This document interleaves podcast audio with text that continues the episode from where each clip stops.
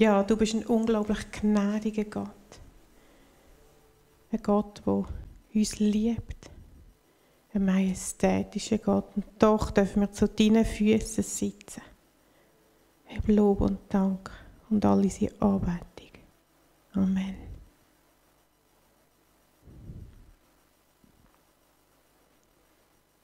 Wir wollen einsteigen in die Predigt. Und um so ein bisschen ankommen in Bibeltext und uns die Edith vorlesen.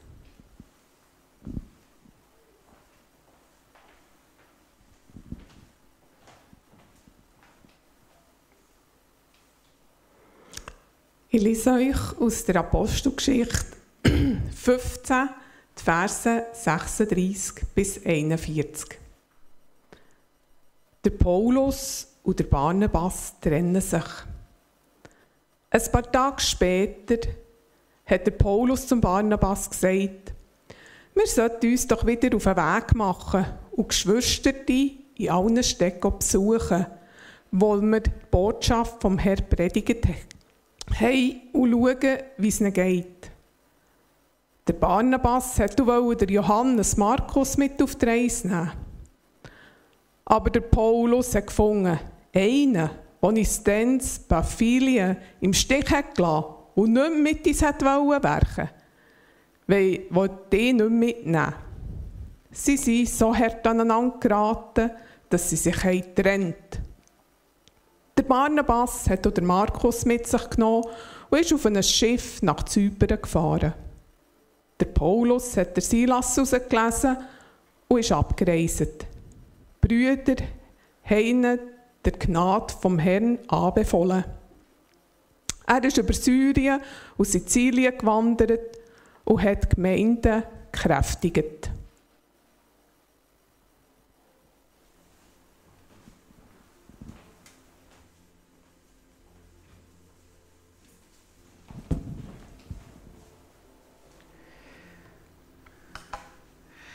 ein Stückchen Himmel auf Erde. Das ist unser Motto, das wir haben als Gemeinde, ein Motto, das uns immer wieder neu begeistert, aber vielleicht auch ein Motto, das uns zwischendurch mal herausfordert. Was ist, wenn das Stückchen Himmel auf Erde nicht so himmlisch ist, wie wir das gerne hätten? Vielleicht. Und darum haben wir gedacht, wir machen jetzt mal eine Predigserie über ein Stück Himmel auf Erde. Ihr seht es da vorne, es gibt sechs Predigten. Und wir haben uns mal diesen Geschichten gewidmet in der Bibel, wo in unseren Augen vielleicht nicht gerade ein Stück Himmel auf Erde sind. Heute, wie gehört, geht es um die Geschichte von Paulus und Barnabas, wo sie recht soft haben. Der Titel der Predigt ist Streit in der Führungsetage. Ja, da hast du schon. Genau. Streit in der Führungsetage. Das ist das Puzzle, das wir hier haben. Ich kann das so rausnehmen. Um das wird es heute gehen. Nachher hat es noch mehr Geschichten. Ihr dürft nach dem Gottesdienst mal schauen und rätseln, um was für Geschichten das, das geht. Es ist ja nicht so, dass es bei uns immer so läuft, eben wie gesagt, wie wir es gerne hätten. Und jetzt kann ich die da drauf tun.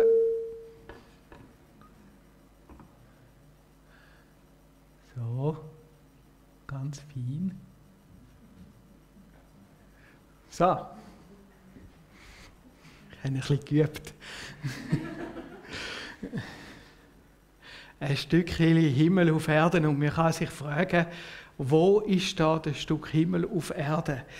Jetzt sind da zwei äh, geistliche Führungspersönlichkeiten, Barnabas und Paulus, und sie zoffen sich dermaßen heftig. Und man kann sich manchmal fragen, wo ist jetzt da der Himmel?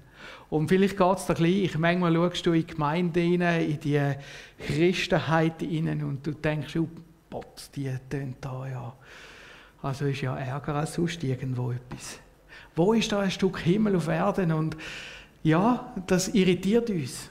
Manchmal lesen wir die Bibel und wenn wir die Bibel lesen, dann denken wir, ja, aber wo?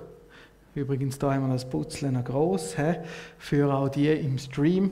Wo ist der Himmel? Wo? Ich habe mir da viel Gedanken gemacht über das und auf einmal ist mir in den Sinn gekommen, ein Wort, das mich immer wieder beschäftigt hat in dem Ganzen, ist das Wort Erfolg. Kann man Erfolg haben, wenn man so streitet? Das ist meine Frage. Und da bin ich an dem Wort Erfolg um, ja, hängen geblieben, könnte man sagen. Und so jetzt mal meine Frage, wie definiert wir Erfolg? Sagen jetzt mal einfach ganz so schnell zum Buch raus. Was ist Erfolg? Wenn etwas klingt, oder? Mir klingt etwas. Was würde er sonst noch sagen? Was ist Erfolg? Das Beste, oder? Ich erreiche das Beste, was ich mir vielleicht vorgenommen habe, oder? Das Ziel erfüllen. Das Ziel erfüllen. Ich kann das Ziel erfüllen, das ich mir gesteckt oder wo mir gesteckt worden ist. Und ich habe es erreicht. Was sonst noch? Gewinnen. Gewinnen. Ich habe gewonnen. Erfolgreich ist, wer gönnt. Viel Geld. Viel Geld. Ich habe nur gewartet, bis das endlich kommt. Viel Geld, ja, aber ist doch so, oder? Viel Geld. Wer Geld hat, ist erfolgreich. Der muss irgendetwas richtig gemacht haben. Was verhindert Erfolg? So zum Buch aus. Schwäche. Schwäche. Wer schwach ist, ist nicht erfolgreich. Schlechte Voraussetzungen. Ist, da ist man nicht erfolgreich. Ich habe meine Frau gefragt, sie hat es ganz schön gesagt, äh, wenn zur falscher Zeit die falsche Idee zum falschen Zeitpunkt, wie, wie hast du es gesagt? Ähm, hast irgendwie so falsche Idee zum falschen Zeitpunkt, falsch, am falschen Ort, genau. Das ist mein Erfolg. was, ist, was geht gegen den Erfolg? Also was ist Faulheit. Also wer nicht schafft, ist auch nicht erfolgreich.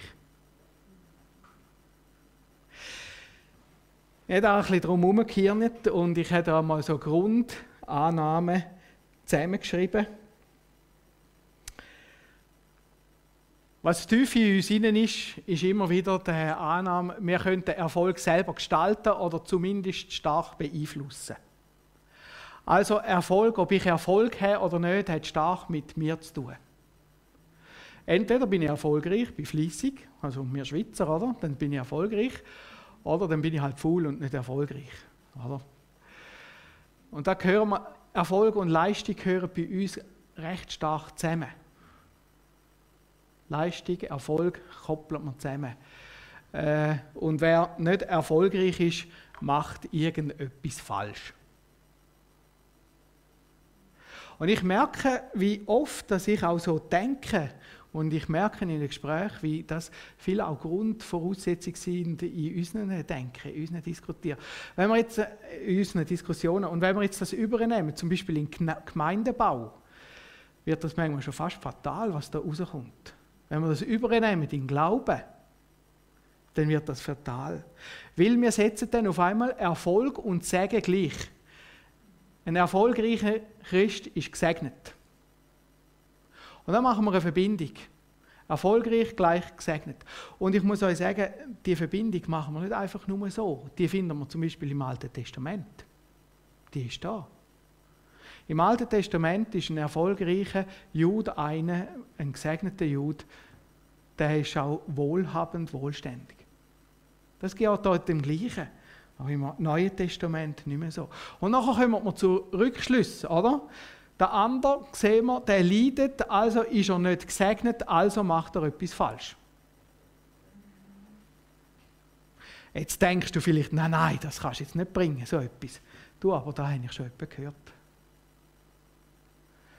Du musst etwas falsch machen in deinem Glauben, weil du bist nicht gesegnet. Und dann ist auf einmal die Frage, was ist Segen? Und was ist erfolgreich und, und, und. Das ganze Gemeindebau. Wie macht man Gemeindebau richtig? Oder? Ich habe da ein paar Begriffe aufgeschrieben. Gebet, Einigkeit, kontextualisiert, suchersensitiv, visionär, strategisch, Leiterschaft, Geld und, und, und, und. Das brauchst du alles für Gemeindebau. Und jetzt verknüpfen wir das eben. All das zusammen richtig gemacht, gleich Segen respektive Erfolg, eine Gemeinde wächst. Und jetzt gibt es jenste Anleitungen, wie du das richtig machen musst, damit deine Gemeinde wächst. Und dann kannst du wieder umkehren. Wenn deine Gemeinde nicht wächst, was machst du falsch? Der Pastor macht etwas falsch, die Gemeinde macht etwas falsch. Ich habe schon Situationen erlebt, wo äh, der Pastor der Gemeinde Vorwürfe gemacht hat und die Gemeinde äh, dem Pastor Vorwürfe und dann sind wir auf einmal wieder im Streit. Das große Problem ist die Verknüpfung, die wir da oft machen. Und das passiert meistens so ganz, ganz, ganz subtil im Hintergrund. Das würde man vielleicht nie sagen, aber das ist eine falsche Verknüpfung.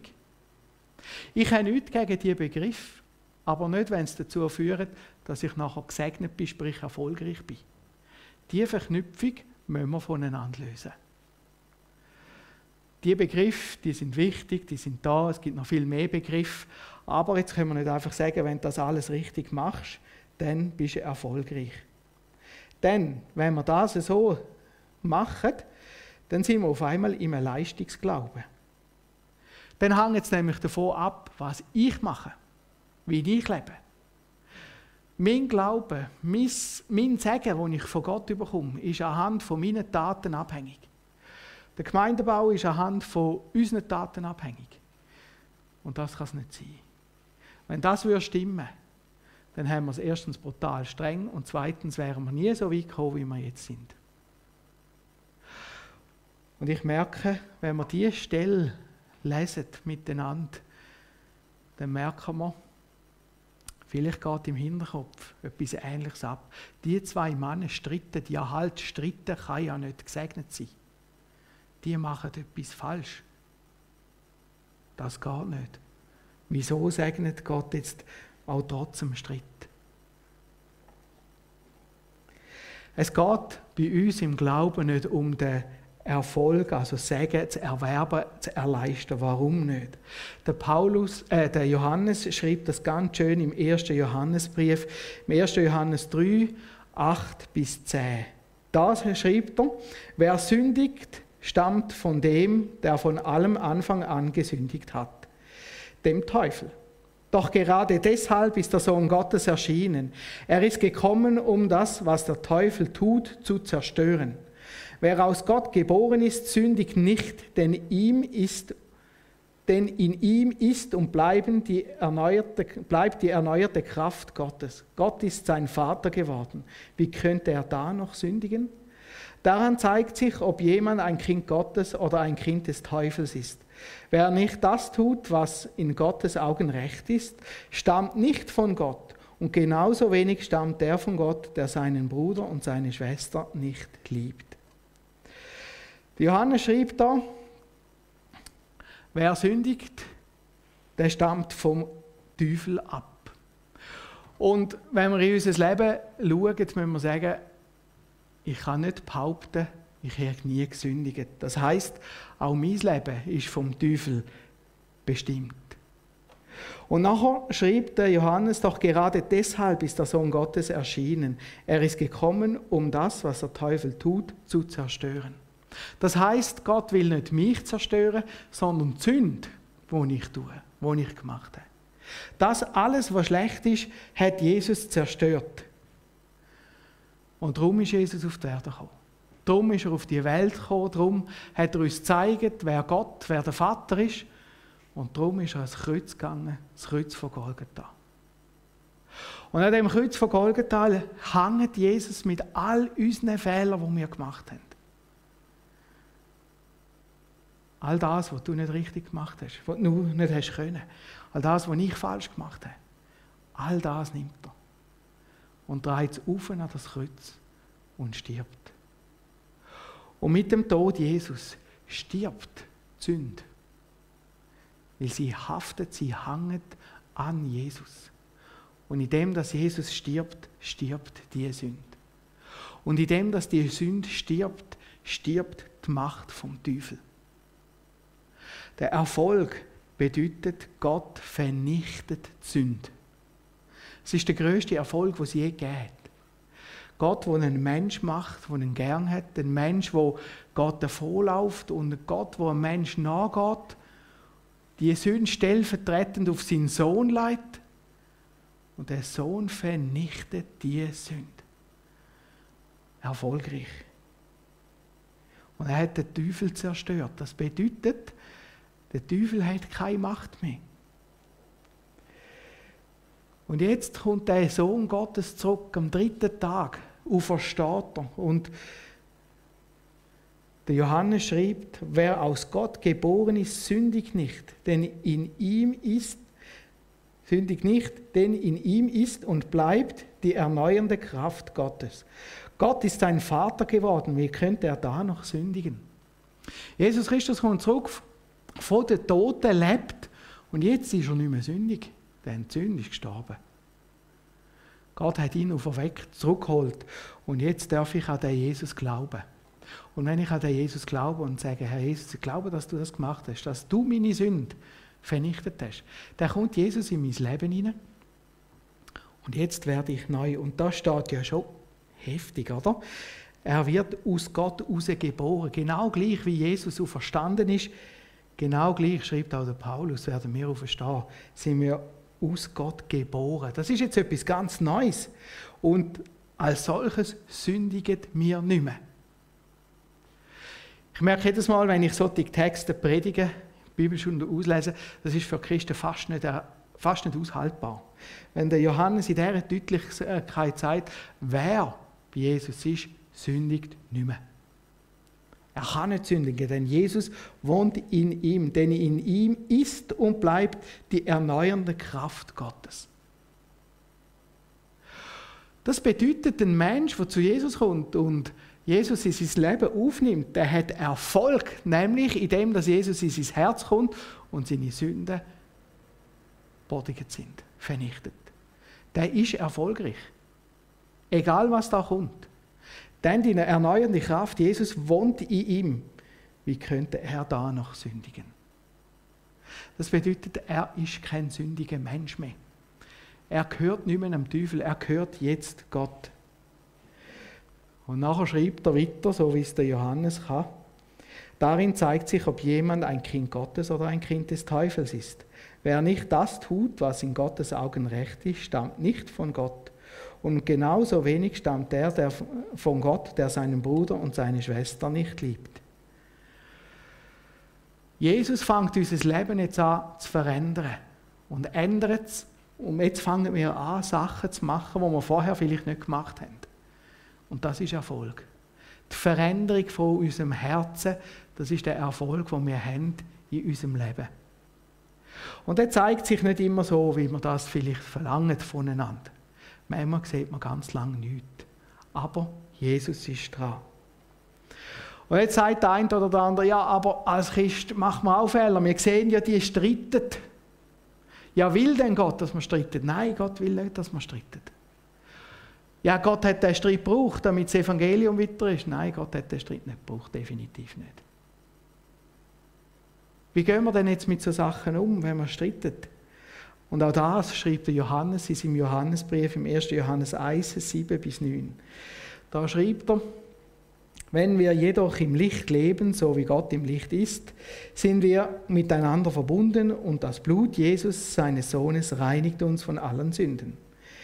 Wenn wir behaupten, ohne Sünde zu sein, betrügen wir uns selbst und verschließen uns der Wahrheit. Doch wenn wir unsere Sünden bekennen, erweist Gott sich als treu und gerecht. Er vergibt uns unsere Sünden und reinigt uns von aller Ungerechtigkeit, das wir begangen haben. Wir wandeln im Licht, wir sind zusammen miteinander als Geschwisterte.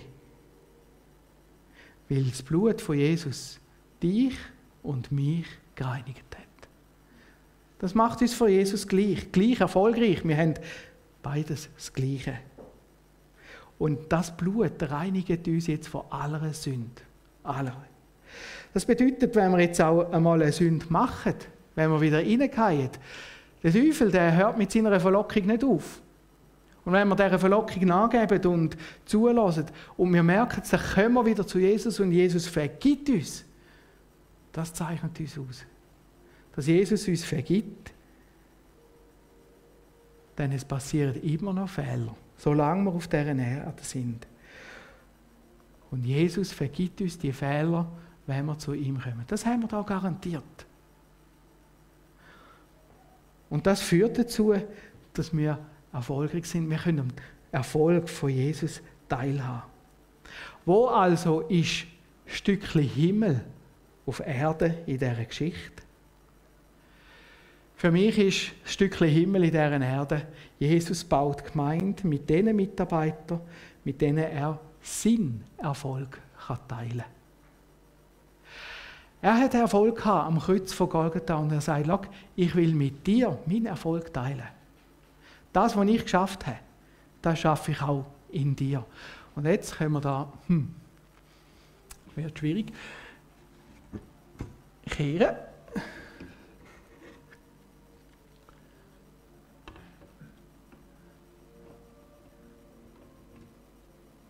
Darf jetzt nachher vorne dann genau anschauen. Wie gesagt, Jesus ist nicht angewiesen auf unseren Gezank. Aber Jesus will mit uns Gemeinde bauen. Es ist nicht darum gegangen, hat Jesus wollen, dass sie streiten, sondern Jesus hat mit diesen Männern, mit all diesen Männern, will Reich Gottes bauen. Und das fasziniert mich immer wieder. Es geht nicht um unsere Handlung, die wir machen, die ist wichtig, Gott gegenüber, in unserer Verpflichtung, aber für Gott geht es darum, dass er mit uns will etwas erreichen in unserem Herzen. Mit uns als Mensch. Und er weiß, wie unperfekt wir sind. Er kennt dich besser als du dich selber. Und trotzdem will er mit dir schaffen. Und das ist Stück Himmel auf Erde. Du musst nicht zuerst weiss was für ein Level erreichen, bevor Gott dich irgendwie einsetzen will, sondern Gott kommt zu dir. Wir haben das gesungen vorher im Lied. In seiner großen Gnade und sagt, Schau, ich brauche dich. Gib mir dein Herz. Und ich kann sagen, ja, Herr Jesus, ich will mit dir gehen. Ich will dir mein Herz geben und dann wird das Herz verändert. Schauen wir mal ein bisschen an bei diesen Männern. Vielleicht ist es ein bisschen klein jetzt da. Paulus am Anfang und am Schluss von seiner Reise, äh, von seinem Leben. Paulus, wenn ich den am Anfang so sehe, dann ist er ein harter Verfechter vom Glauben. Er steigt ein, indem er die christliche Gemeinde verfolgt dann kommt er von Jesus einmal so einen richtigen Stopp über und sagt, so, jetzt ist fertig, jetzt brauche ich dich. Und dann wird er nicht zum zahmen Saulus oder Paulus. Dann geht es weiter. Wir lesen nachher, wie der Paulus von Damaskus zurückkommt auf Jerusalem und so lange mit den Juden streitet, bis sie ihn wegschicken Und nachher heißt es so schön, wo der Paulus weggegangen ist, die Gemeinde hat Ruhe und hat sich entfalten. Manchmal habe ich das Gefühl, dort, wo der Paulus auftaucht, ist, ist der Frieden vorbei die Ruhe vorbei. Paulus war so ein richtiger Macher Fürschi, äh, ein Unruhestifter, auch oft ein Schinder, rastlos, so kommt er mir oft vor barmherziglos, der ist fürschgetrieben. Die haben das Ziel gehabt, wenn Jesus wieder kommt, dann müssen wir die ganze Welt mit dem Evangelium erreicht haben. Und so ist er los. So ist er los, wahrscheinlich auch auf die erste Missionsreise. Und in der ersten Missionsreise ist der Johannes Markus mitgekommen mit dem Barnabas. Und irgendwann ist er zurück auf Jerusalem. Es gibt zwei Theorien, warum, aber er ist zurück. Und das hätte Paulus überhaupt nicht können vertragen Und darum sind sie da zum Streit gekommen. Genau das ist der Streit gewesen. Einer, der aufgibt, können wir nicht brauchen. Bleibt die Hai. Und wenn ich so über die Geschichte nachgedacht habe, habe ich so das Gefühl bekommen, vielleicht ist der Markus gar nicht so traurig gewesen, hätte er nicht mehr mit dem Paulus los müssen. Weiß es nicht. Wir lesen gern die Briefe von Paulus. Aber wie der Paulus wirklich war als Person, ich glaube nicht immer der einfachste. Wenn ich dann die Briefe lese, merke ich auf einmal, hinten dran wird auch der Paulus gnädiger, barmherziger. Wir lesen zum Beispiel im 1. Korinther 8 über Götzenopferfleisch, wo er sagt, gib Acht auf den Schwach. Wenn es zum, beim Schwachen zur Sünde wird, wird es auch für dich zur Sünde. Wo er den Schwachen im Blick hat, Er ist versöhnt. Der Markus wird einer von seinen guten Mitarbeitern. Der, den er da nicht mitnehmen wollte, schreibt er nachher am Timotheus, im 2. Timotheus 4, bring mir den Markus mit, er ist mir sehr nützlich zum Dienst. Da ist irgendetwas passiert in dieser Beziehung zwischen diesen Männern. Die sind wieder zusammengekommen. Der Markus wird in den Briefen von Paulus oft im gleichen Zug wie der Lukas genannt. Es grüßt euch der Markus, der Lukas und und und. Zwischen, zwischen denen ist etwas passiert. Die haben nicht einfach dort einen Riss gemacht und haben dann nachher stehen lassen und sind sich nicht mehr begegnet, sondern da ist etwas passiert im Leben von Paulus. Und das ist genau der Erfolg. Gott schafft im Herz der Menschen. In dem, was sie tun, der Paulus wird ruhiger. Wir lesen, dass er mehrere Jahre in gewissen Gemeinden ist, wie zum Beispiel in Korinth oder in Rom. Er geht nicht einfach nur noch zack, zack, zack durch, sondern er ist dabei. Gott hat auch den Paulus noch verändert nach seiner Bekehrung. Und das ist ein Stück Himmel auf Erde. Auch der Markus hat er verändert. Der Markus ist am Anfang der Sohn von einer reichen Frau in Jerusalem. Wir lesen das in Apostelgeschichte 12, Vers 12. Das ist die Geschichte, wo der Petrus so wunderbar gerettet worden ist aus dem Gefängnis. Und nachher geht er zu einer Frau und klopft dort das Tor und äh, Magd, die glaubt es nicht und lässt ihn ja draußen vor dem Tor stehen und sagen, der Petrus steht draußen. Und irgendwann kommen sie dann noch die Idee, den Petrus auch noch reinzuholen. Und die Frau, die das Haus gehört, das ist die Mutter von dem Markus. Der Markus ist also ein wohlhabender Mann. Das sehen wir in dem, dass die zum Beispiel Hauspersonal haben, kommt in dieser Geschichte gut raus. Der Barnabas ist der Vetter von Markus. Der Barnabas, eine gestandene Persönlichkeit bei den ersten Christen, ist der Vetter, die sind also verwandt miteinander. Und eben, er begleitet sie in der ersten äh, Missionsreise. Und dort hört er eben dann auf. Schauen wir mal weiter, was ist mit dem äh, Markus nachher passiert. Er ist mit dem Jakobus weiter. Wir wissen aber auch, dass er mit dem Petrus unterwegs war. In 1. Petrus 5, Vers 13 sagt der Petrus, das ist mein rechter Sohn. Es grüßt euch aus Babylon. Man vermutet, Babylon ist dort Rom, also dass der Markus mit dem Petrus in Rom war. Man ist sich sicher, dass der Markus der Autor ist vom Markus-Evangelium. Da sind sich so ziemlich alle Forscher sicher.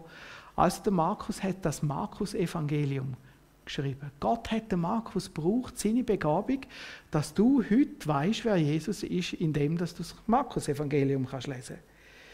Und eben der Paulus schreibt, er ist mir nützlich zum Dienst. Gemäß der Überlieferungen der Kirchenväter ist der Markus nachher äh, Bischof geworden in Alexandria ist also dort Hirt worden von den Gläubigen. In Alexandria, das ist in Ägypten. Gott hat jemanden gebraucht, auch einen Barnabas hat er gebraucht, wie wir wissen. Wie ist die Gemeinde damit umgegangen? Das ist auch spannend.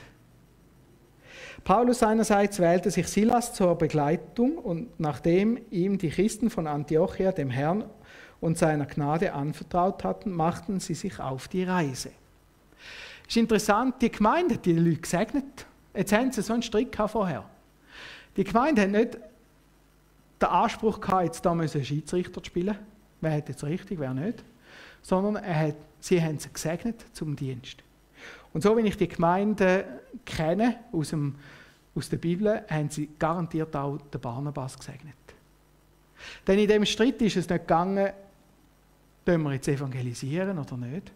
Es ist nicht darum gegangen, bist du gläubig, bist du äh, nicht gläubig, sondern es ist nur darum gegangen, wie gehen wir das Evangelium weiter verteilen.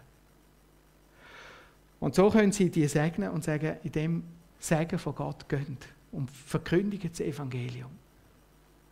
Und so gibt es Streit, wo wir uns manchmal gar nicht so darum kümmern müssen, wenn wir merken, es geht darum, dass das Evangelium weiter, sich weiter verteilen kann dann könnt mich Gottes sagen. Und das geht auch ein bisschen in die Einheit hinein, die wir gerne haben. Manchmal redet man von so einer Einheit, die, die wird schon fast ähm, so, so, so süß, oder? Alle müssen gleich denken. Alle müssen gleich sein, alle müssen, das ist nicht Einheit. Einheit ist, wir wollen, dass Menschen Jesus kennenlernen. Dass der Erfolg von Jesus im Herz der Menschen ähm, kann Kraft gewinnen Und da merken wir, da gibt es manchmal Training und das sehen wir auch in der Kirchengeschichte immer wieder. Und immer wieder hat auch Gott dort immer wieder drin gesegnet. Aber nicht, weil es Strick gegeben hat, sondern weil Gott die Leute gebraucht hat, weil sich die Menschen in seinen Dienst gestellt haben. Der Paulus sagt am Schluss, ich habe den guten Kampf gekämpft, ich habe das Ziel Laufen, des Laufes erreicht, ich habe am Glauben festgehalten. Nun liegt der Siegenskranz für mich bereit, die Gerechtigkeit, die der Herr, der gerechte Richter, mir an jedem großen Tag geben wird. Und nicht nur mir, sondern auch all jenen, die ihn lieben und auf seinen, sein Kommen warten. Paulus hat gesagt, ich habe an dem Glauben festgehalten. Und genau das ist deine und meine Aufgabe. An dem Glauben an Jesus festhalten und den Erfolg Jesu in meinem Leben stark werden zu lassen. Vor ein paar Jahren bin ich einen Besuch machen bei meinem Onkel Willi. Der Onkel Willi, oder ein Teil vom Onkel Willi oder von, von seiner Nachlasschaft, äh, könnt ihr anschauen, wenn ihr zu uns ins Büro kommt, zu den Büchern. Dort hat es Gestell, dort steht der Onkel Willis Prediger Bibliothek. Das sind die Bücher von dem Onkel Willi. Und er ist ins Altersheim gekommen und ich bin ihn dort besuchen. Er hat kein einfaches Leben gehabt, seine Frau lang gepflegt, dann ist sie gestorben. Kurz darauf hat er nochmal geheiratet und kaum war er geheiratet mit 80 ist seine Frau wieder gestorben an Krebs. Und jetzt ist er im Altersheim und ich treffe ihn da. Er ist nicht in dem Altersheim, wo er gerne hätte wollen. Er ist in einem anderen und das macht ihm zu arbeiten. Und er ist auch nicht allein in dem Zimmer, sondern er hat einen Mit Mitbewohner in seinem Zimmer und der ist nicht gläubig und der schaut den ganzen Tag Fernsehen. Und das ist für meinen Onkel Willi eine riesengroße Herausforderung. Er kämpft darum, dass er nicht dort hin wo er gerne hätte Er kämpft darum, dass da immer der Fernseher läuft. Er ist am Kämpfen. Und als ich gegangen bin, habe ich gedacht, Herr Jesus, wieso gibst du dem Onkel Willi nicht einmal ein paar Jahre einfach Ruhe? Und auf einmal habe ich gemerkt, das ist nicht der Herr Jesus, der ihn stört, sondern das ist sein Herz, das kämpft. Sein Herz, das am, am Kämpfen ist, immer wieder. War der letzte Besuch, den ich bei meinem Onkel Willi gemacht habe. Und nachher haben wir miteinander gebetet. Und das Gebet geht mir nie mehr aus dem Kopf raus. In dem Gebet hat der Onkel Willi darum gefleht, Gott darum angefleht, dass er nicht zum Hindernis wird beim anderen, dass der andere durch ihn nicht zum Glauben kommen Versteht ihr? Er hat gemerkt, wie er am Kämpfen ist und er hat gemerkt, wie der Kampf, er am Kämpfen ist, kann dazu führen, dass der andere nicht mehr zu Jesus kommt. Und das ist sein Gebet. Herr Jesus, hilf, dass ich nicht ein Mensch werde, der verhindert, dass ein anderer zum Glauben kommt. Und das hat mich tief beeindruckt. Und je mehr, dass ich darüber nachdenke, das Gebet, wo man so schnell nicht mehr zum Kopf ausgeht, fange ich an beten, dass ich nicht zu einer Person werde, die verhindert, dass andere zum Glauben kommen. Sondern dass ich eine Person sein die der Erfolg Jesus Kraft gewinnen kann wo mich verändert, mir das Herz verändert. Und genau um das geht es. Genau geht, das ist das, wo der Himmel auf Erden ist, wenn die Herzen verändert werden. Und nachher bin ich an der Beerdigung vom Onkel Willi. Und dann hat es dort so einen Kranz gehabt und einen Spruch. Und auf dem Spruch ist gestanden, auf Wiedersehen. Gemeint sowieso, wenn er früher noch Prediger war. Und er hat gewusst, die Botschaft vom Willi ist angekommen. Auf Wiedersehen. Er hat den Menschen gesagt, es gibt ein Wiedersehen. Es gibt einen Erfolg. Du darfst bei Jesus sein. Und diese Botschaft ist durchgekommen. Und ich habe gedacht, dort, das will ich auch. Genau das will ich auch. Und ich habe gemerkt, wie der Willi bis am Schluss um das gekämpft hat. Und das soll unser Kampf sein. Nicht zu entscheiden, was ist jetzt richtig, was ist falsch, was ist Streit, was ist nicht Streit, wo, wie, wo, sondern Herr, schenk, dass mein Herz so verändert wird, dass Menschen zum Glauben kommen. Denn Jesus will mit dir sein Reich bauen. Jesus baut Gemeinde mit den Mitarbeitern, die an seinem Erfolg teilhaben wollen. Und du bist eingeladen, da mitzumachen. Amen. Ich will noch beten. Herr Jesus Christus, ich danke dir von ganzem Herzen, dass du die Sünde besiegt hast. Die Sünde auch in meinem Leben besiegt hast und dass wir dürfen Kind Gottes sein. Ich vielen Dank für diese Zusage. Und danke, dass du mein Herz, unsere Herzen veränderst in deinem Sinn, damit wir immer mehr in die Kindschaft von dir hineinwachsen können. Danke, dass du uns Kraft gibst, Tag für Tag. Danke, dass du uns beistehst, auch in den Situationen, die überhaupt nicht einfach sind. Jesus, ich lobe und preise dich, dass du den Barnabas, den Markus, den Paulus, dass du diese Männer gebraucht hast zum Bau von deinem Reich. Amen. Amen.